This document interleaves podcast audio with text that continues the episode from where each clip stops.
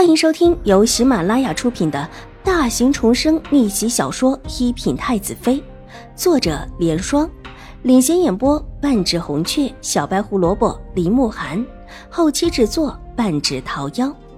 喜欢宫斗宅斗的你千万不要错过哟，赶紧订阅吧！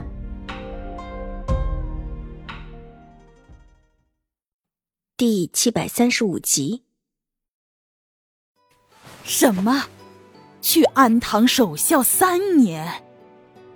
华美的宫殿里，太后娘娘被震得目瞪口呆，手中的一串珠子差点落了下来。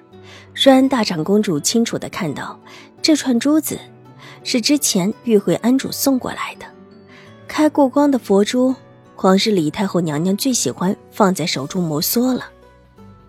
太后，那您说这孩子？就这么住在兴国公府里吗？这才第一天呢，就差点没了性命，还把时机算的这么好，居然就想在卓卓洗澡的时候毁了他。况且还有上好的火油，这些都是哪里来的？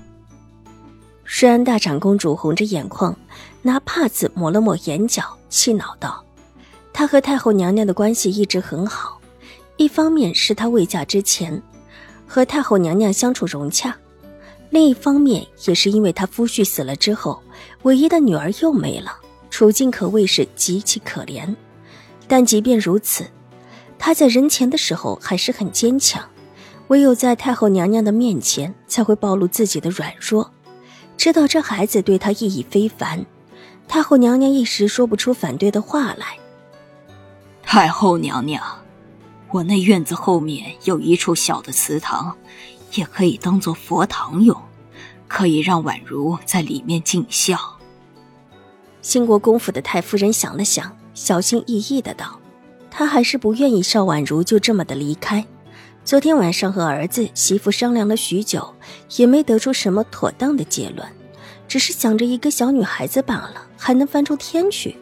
纵然有瑞安大长公主在身后。”但毕竟没有自家来的名正言顺，稍稍住几天可以，但不能一直住在外面。你们烧了卓卓的院子，你们要害死卓卓，到后来却把卓卓打发到家庙佛堂去，你们到底是安的什么心？这孩子的父母已经让你们逼死了，眼下是打算把他们姐弟也一起逼死吗？向来府里的小佛堂、祠堂之类的清修，有另外一种说法，就是犯了事的夫人、小姐会被打发过去住一段时间。这在世家大族中几乎是一条不成文的规定。太后娘娘也不悦起来，冷哼一声：“哼，太夫人的意思是邵婉如犯了错了。婉如怎么会犯了错呢？”只是他既然一定要为他父母尽孝，就待在府里守着吧，总不能让他一个未出阁的小姐住到外面去吧？太夫人一脸担忧的道，仿佛是真心的关心着邵婉如。住到外面去不放心，那你们府上的大小姐在外面也住了一段时间，怎么你们就放心了？难不成那位大小姐就比卓卓高贵？想住哪里就住哪里吗？瑞安大长公主言辞逼人。如儿是为了学画。太夫人脸一红，解释道：“哈，学画重要还是守孝重要？太夫人眼中只会关心一些风花雪月的事情，倒是对真正的孝道毫不放在心上。”学画其实也算不上是风花雪月的事情，但的确是一件风雅的事情。被大长公主这么一绕，连太后娘娘也觉得这位少大小姐极不懂事，也是一个不安于世的。为了学画，居然跑出去住在外面，也不怕家人担心。孝义自然更高，学画什么的，哪有孝道来的重要？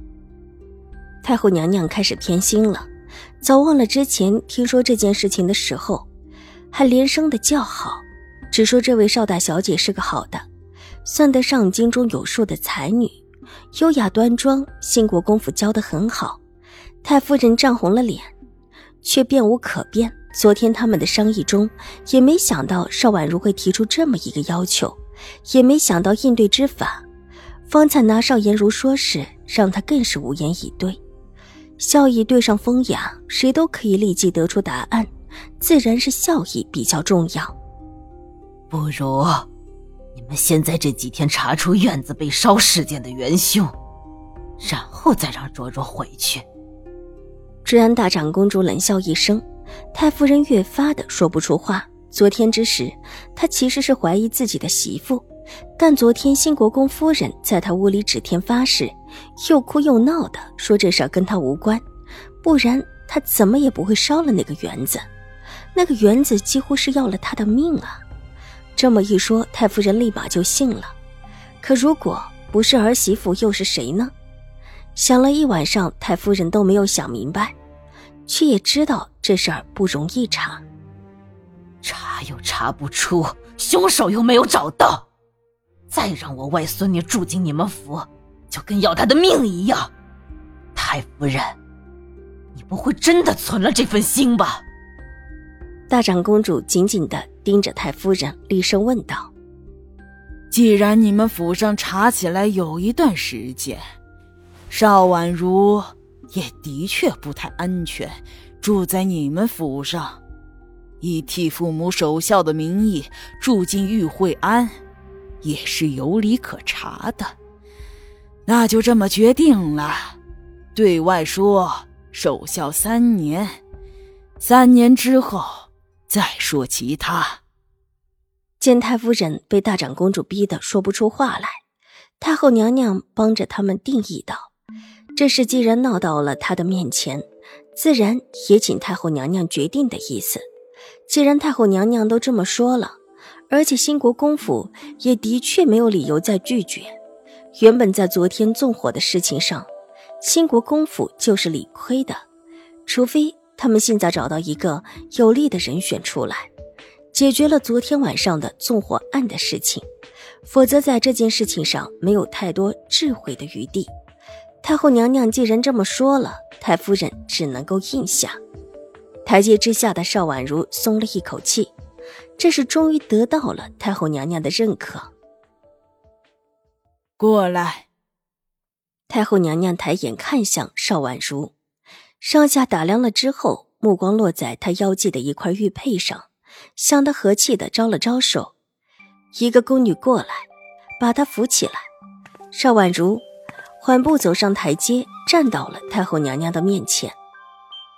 就在这里坐下吧，这么孝顺的孩子，哀家还是很喜欢的。太后娘娘温和的道。一个工人急忙搬了一把椅子过来，放置在太后娘娘的身边。本集播讲完毕，下集更精彩，千万不要错过哟。